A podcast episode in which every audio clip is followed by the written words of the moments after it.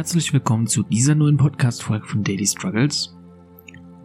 Heute schauen wir uns ein Thema an, was mir sehr am Herzen liegt, weil ich da betroffen bin.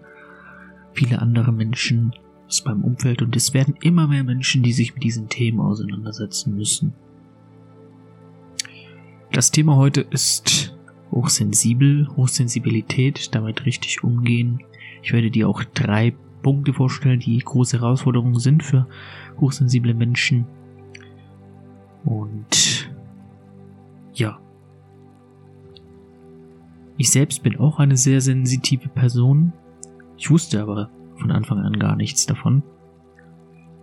Hinter mir liegt eine Vergangenheit, in der ich mich oft am falschen Ort fühlte. Ich passte mich dann an mein Umfeld an und dachte, dass ich das Problem bin, dass irgendetwas mit mir nicht stimmt. Was andere mit Leichtigkeit schafften, fiel mir schwer. Mein Freundeskreis war auch schon immer recht überschaubar und ausgedünnt. Ich freute mich auch immer schon auf die Ruhe, sobald ich mal wieder alleine war. Und das war komplettes Gegenteil von den Menschen, mit denen ich Zeit verbrachte. Die waren immer in Gesellschaft. Ich ging auch auf Partys Anfang der 20er, traf mich mit Freunden. Aber ich brauchte dann immer wieder einige Tage, um mich vollständig davon zu erholen und zu regenerieren. Irgendwann habe ich auch gemerkt, wie ich auf der Party abrupt keine Lust mehr hatte, fliehen wollte, aber halt für die anderen weitergemacht habe. Obwohl ich schon immer mehr Ruhe brauchte als andere in meinem Alter und mir Stille immer wichtiger war, führte ich anfangs ein ganz normales Leben. Ich ging einer ganz normalen Tätigkeit als Buchhalter nach, sogar in einem Großraumbüro, wo natürlich auch viele Menschen immer telefoniert haben, gesprochen haben. Es war immer sehr laut. Inzwischen kann ich mit Menschenmaschen gar nicht mehr umgehen. Es stresst mich, wenn ich im Supermarkt bin, zu viele Menschen auf einmal da sind. Es stresst mich in Bars oder Clubs oder Discos oder was auch immer zu gehen, wo viele Menschen auf einmal sind. Ich nehme diese Stimmung und Eindrücke und negative Energien und Energien generell von anderen auf und ich kann das kaum mehr ertragen. Auch Lärm und Lautstärke ist ein ganz, ganz schlimmer Punkt für mich. Wenn abrupt Lautstärke ähm, ja auf mich eintrifft, dann fühle ich mich da richtig auch unter Stress gesetzt. Und so geht's mittlerweile vielen Menschen, mit denen ich spreche. Bei immer mehr Menschen öffnen sich diese feinstofflichen Kanäle, sie werden feinfühliger, offener für diese Reize, Energien und Stimmungen von anderen Menschen. Man fühlt sich dadurch überfordert, missverstanden, fast so, als wäre man ein Außerirdischer in einem Umfeld, was er nicht versteht. Ich kann mir auch sehr gut vorstellen, dass es halt einfach natürlich mit dem allgemeinen kollektiven Bewusstseinsaufstieg zusammenhängt, dass immer mehr Menschen feinfühliger werden. Vielleicht ist es auch einfach eine selbstverständliche spirituelle Fähigkeit in höheren Dichten und der Dimension ganz normal, dass wir spüren, was andere spüren. Dennoch ist es wichtig, dass Hochsensibilität nicht als Problem dargestellt wird, weil wenn wir davon ausgehen, dass es im Zuge des Bewusstseinsaufstiegs ist, dann ist es ja genau das, was wir erreichen wollen, dass wir mit allem verbunden sind, also natürlich auch Reize von anderen aufspüren und dann ist es nicht unsere Aufgabe darunter zu leiden, sondern Wege zu finden, uns besser abzugrenzen. Hochsensible Menschen werden auch manchmal schon mit dieser Sensitivität geboren. Bei mir hat sich das, wie gesagt, erst entwickelt. Sind feinfühlig, empathisch, offene, haben offene Kanäle, können auch nicht sichtbare sensorische Reize wie äh, ja, Lärm, Lichter, Lautstärke und Berührung wahrnehmen, aber eben auch Gefühle aus ihrem unmittelbaren Umfeld. Sie nehmen also Energie viel stärker auf als andere. Hochsensible Menschen scheinen irgendwie eine erweiterte Wahrnehmung zu haben und reagieren sehr, sehr empfindlich, denken tiefer über ihre Umwelt nach und erleben auch starke emotionale Reaktionen. Der Begriff Hochsensibilität kommt übrigens von einer Forscherin Elaine Aaron, die das Konzept HSP, also Highly Sensitive Person, entwickelte.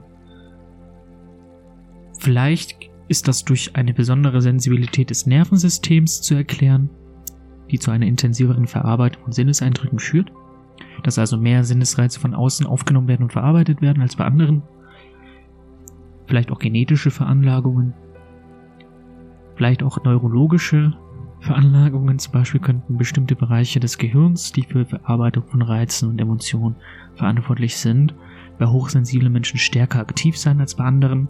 Gehirnhälften zugänglich, die bei anderen weniger zugänglich sind.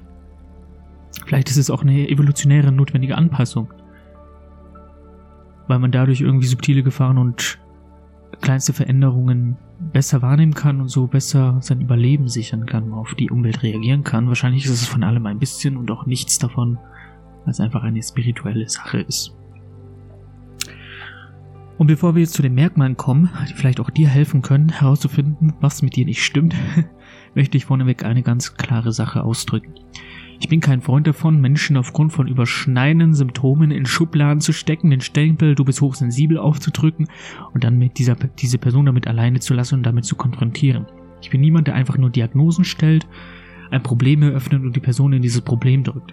Mir ist es nur wichtig, dass du vielleicht nachvollziehen kannst und Klarheit darüber gewinnst, warum du dich schon immer so gefühlt hast, wie du dich fühlst. Ich möchte hier nicht verurteilen, Probleme eröffnen, wo keine sind. Es geht nicht um die Diagnosen oder das Problem, sondern es geht darum, damit besser umzugehen, als seine Stärke zu nutzen. Das ganz klar positioniert ausgedrückt. Ein häufiges Merkmal ist äh, Empfindlichkeit gegenüber Reizen. Das habe ich auch. Wir können überdurchschnittlich empfindlich auf Geräusche, Gerüche, Lichter oder Berührung reagieren, auch, nehmen auch subtile Veränderungen und Details wahr, die andere vielleicht nicht wahrnehmen man sieht Lichter, wo andere keine sehen. Oder hört Geräusche, auch innere Geräusche. Ein weiterer Punkt wäre die intensive emotionale Reaktion. Wir erleben Gefühle oft intensiv und tief. Auch negative Gefühle natürlich, manchmal sind wir so richtig drin in diesem Gefühl. Informationen werden dadurch natürlich auch tiefer verarbeitet. Wir neigen dazu, Situationen gründlich zu analysieren und zu reflektieren, immer wieder darüber nachzudenken und zu grübeln. Über unsere Gefühle, aber auch die der Menschen um uns herum. Ein weiterer Punkt, was ich sehr, sehr stark habe, und es wird immer stärker, das Bedürfnis nach Ruhe. Da wir natürlich so viele Reize aufnehmen, suchen wir natürlich Rückzugsmöglichkeiten, um uns zu regenerieren. Zeit alleine an ruhigen Orten, der bloße Gedanken an Menschenmengen löst Unbehagen aus. Wohingegen andere irgendwie schwer alleine sein können, können wir schwer in Gesellschaft sein. Komplett Gegenteil. Hohe Empathie. Wir sind sehr einfühlsam und empfindsam für die Bedürfnisse und Gefühle anderer Menschen, können uns natürlich auch gut in die Lage und Perspektive anderer hineinversetzen. Und das kann natürlich auch eine Stärke sein. Mit Kritik können wir aber nicht so gut umgehen. Wir reagieren empfindlich auf Kritik und negative Rückmeldungen und nehmen die vielleicht persönlich oder intensiver wahr. Perfektionismus ist häufig auf, äh, ja, ausgeprägt. Der Drang, alles immer perfekt machen zu müssen. Dadurch hat man natürlich selbst hohe Maßstäbe an sich selbst, ist sehr selbstkritisch und hat einfach sehr hohe Eigenerwartungen, haben wir aber auch schon mal in einer Folge gemacht. Ein starkes Gewissen ist bei mir auch ausgeprägt und ein Gerechtigkeitssinn. Ja, starkes Gewissen. Man fühlt sich für sein eigenes Verhalten verantwortlich und auch das Verhalten anderer. Und wenn etwas unfair ist oder ungerecht, dann ist das ziemlich, ziemlich schlimm. Die Kreativität ist auch sehr ausgeprägt. Sehr viel Fantasie, intensive Träume. Man kann sich richtig in eine Sache vertiefen und vergisst dabei alles um sich herum. Das ne? ist mir auch schon oft aufgefallen. Wenn ich Blog, abends Blogartikel schreibe, bin ich gar nicht mehr ansprechbar. Hochsensible Menschen neigen auch dazu, tiefgründige Verbindungen in ihrem Leben zu suchen, immer nach der Wahrheit, nach der Botschaft Ausschau zu halten. Eine Suche nach einem Sinn im Leben ist auch sehr, sehr ausgeprägt.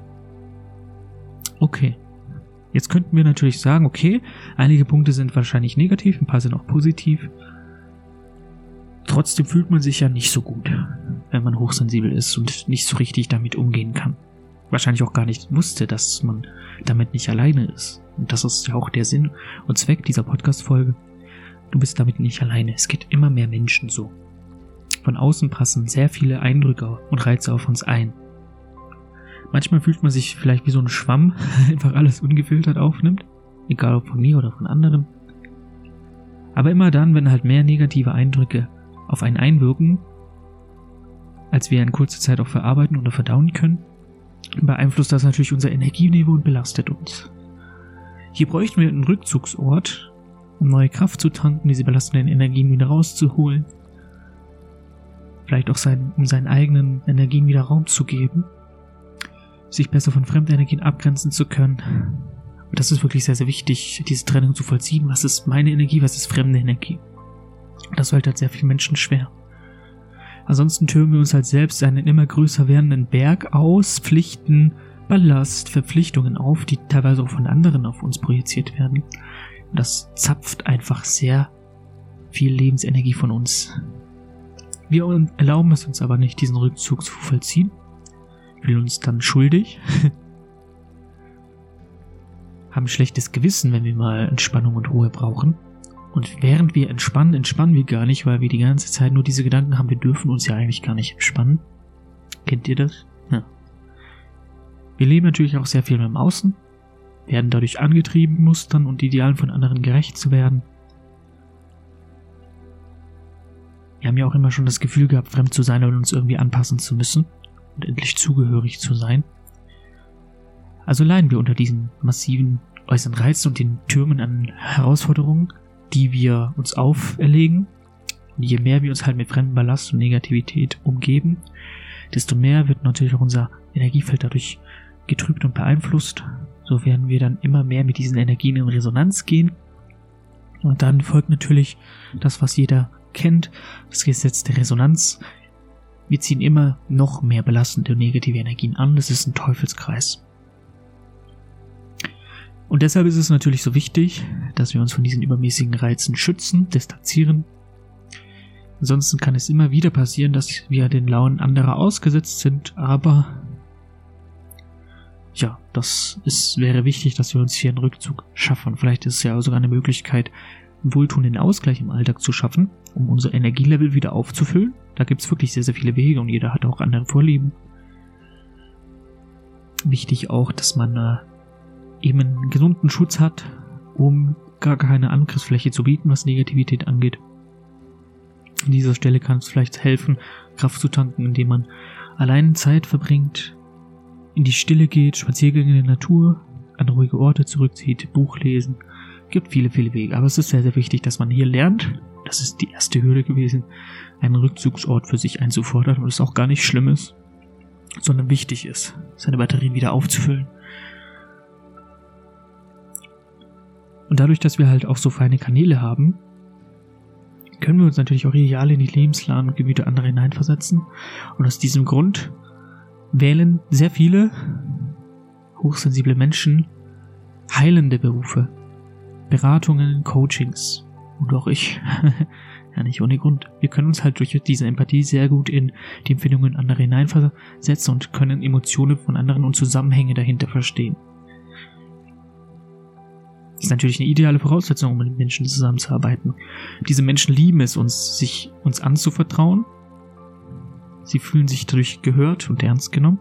Wir nehmen die auch ernst und wollen den Menschen helfen. Und wir setzen natürlich dann noch alles daran, dass diese Menschen sich in unserer Gegenwart wohlfühlen. Und dabei kann es natürlich auch schon mal vorkommen, dass wir alles stehen und liegen lassen. Wenn es Menschen aus unserem Umfeld nicht gut geht, und wir dann halt sehr damit beschäftigt sind, die Anerkennung und Akzeptanz anderer zu erhalten, sodass wir irgendwann ja, ja, Aufmerksamkeit für uns selbst verlieren. Und dann bleiben wir oft leer und ausgebrannt zurück, haben den anderen Menschen vielleicht eine gute Zeit gegeben, andere konnten sich aufbauen und trösten an unseren Energien und nähren, aber wir verlieren uns in diesem Bestreben, anderen ein guter Freund zu sein, sodass wir uns selbst gegenüber kein guter Freund sind und uns für andere aufopfern. Sehr, sehr, sehr oft spreche ich mit Menschen, die auch nur dann glücklich sein können, wenn es allen Menschen in ihrem Umfeld glücklich, wenn alle Menschen in ihrem Umfeld glücklich sind und es ihnen gut geht. Dadurch macht man sich natürlich abhängig von anderen. Man reagiert nur darauf, was andere machen und wie es anderen geht Man reagiert noch auf die äußeren Reize, die man erhält, kann nicht mehr filtern, was ist gut und was ist schlecht. Aber Abhängigkeiten sind ungesund, toxisch und belastend und enden in einer Einbahnstraße. Das ist nicht das Geben und Nehmen, sondern es ist nur Geben, Geben, Geben, Geben. Man bekommt nie das zurück, was man sich erhofft hat.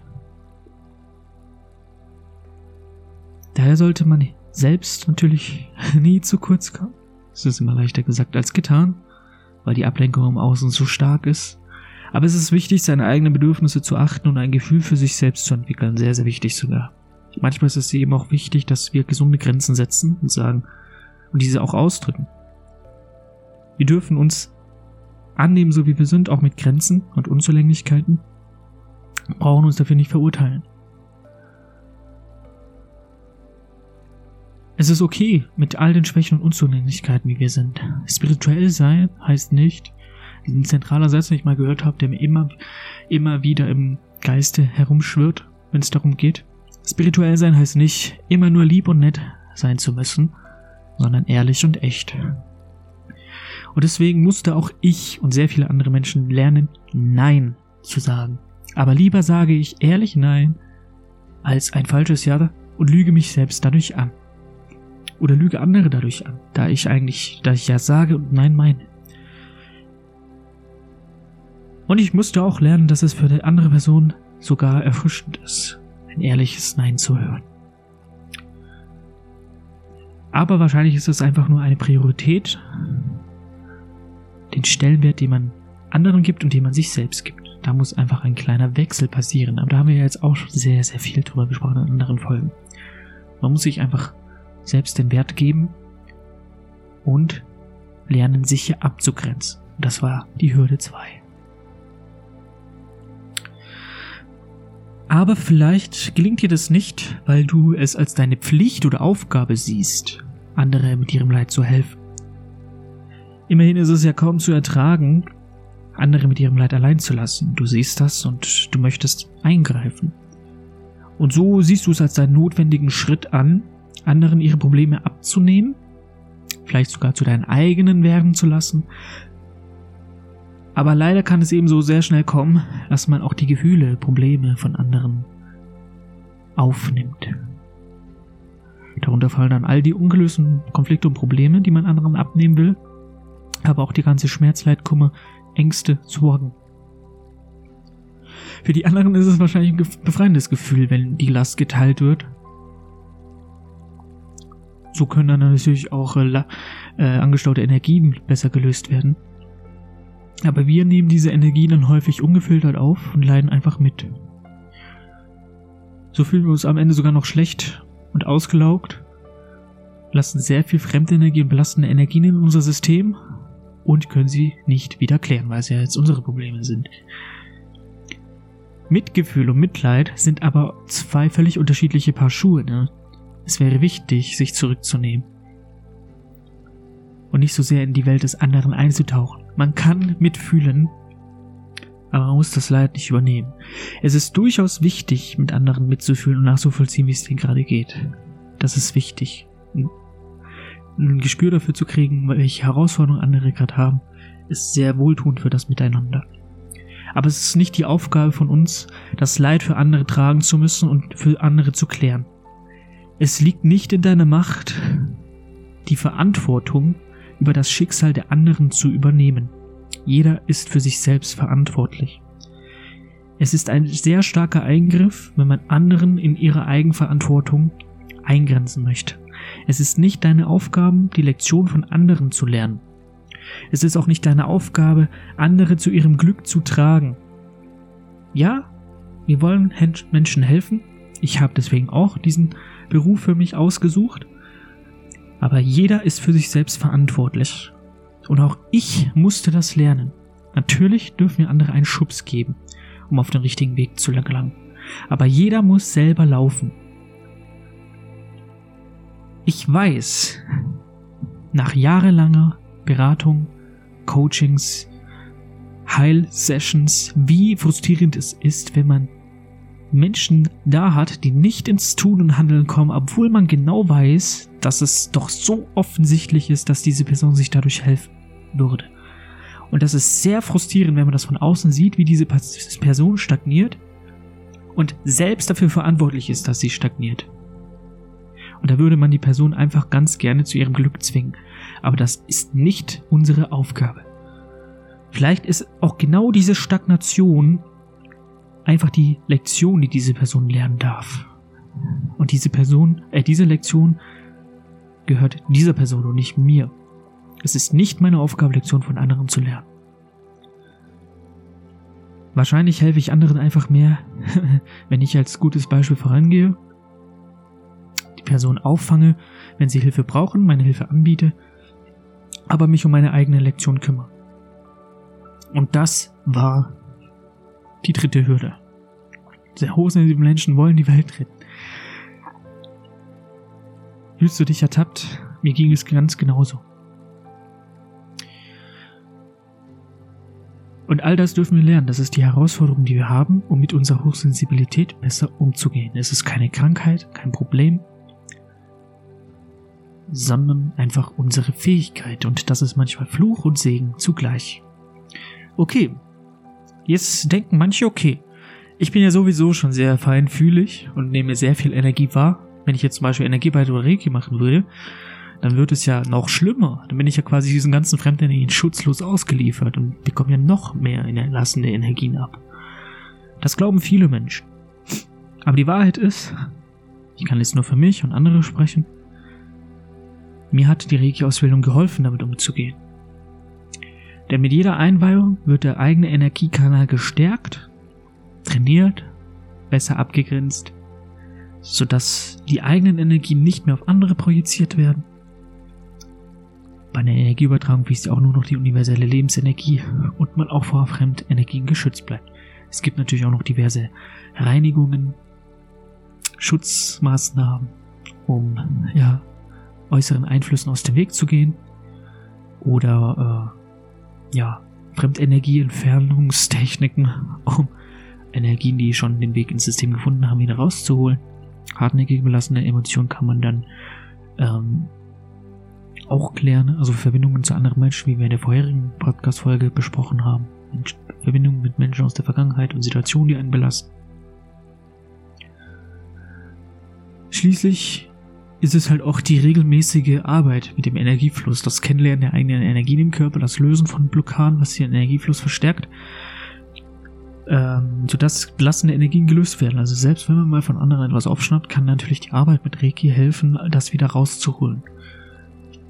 Und das führt zu einer ganz natürlichen Verstärkung und Harmonisierung des eigenen Energieflusses. Und hier ist immer die Faustregel, je harmonischer ich im Innersten bin, desto harmonischer ist mein äußeres Leben, weil das äußere Leben ist ein Spiegelbild. Reiki unterstützt aber auch dabei, sensitiver für den eigenen Körper und die eigenen Energien zu werden, dass wir uns Raum geben können, uns selbst zu spüren und Energien bei uns zu behalten. Auch ganz, ganz wichtig. Reiki ist auch nützlich, um Energieblockaden zu erspüren und die falschen Veränderungen im Energiefluss zu erkennen, bei mir und bei anderen. Meine Hochsensibilität ist quasi sogar die Stärke dahinter, um feinstoffliche Blockaden im Körper herauszufinden. Jede kleinste Veränderung im Energiefluss kann wahrgenommen werden. Und so konnte ich als hochsensibler Mensch mit Reiki lernen, bewusster mit meinem Kanal umzugehen, ihn zu stärken, zu erweitern und zu beschützen, damit fremde Energien, ja, damit ich mich besser vor fremden Energien abgrenzen kann. Das die Hauptaufgabe und Schwierigkeit war, als meine Kanäle immer mehr sich geöffnet haben. Ja, ich hoffe, ich konnte dir mit dieser Folge ein bisschen helfen, Kleid geben, Mut geben oder ein, zwei Impulse mitgeben, die dir helfen können, mit diesem Thema besser umzugehen. Vielen Dank für deine Aufmerksamkeit und vielen Dank für dein Sein. Bis zum nächsten Mal. Ciao.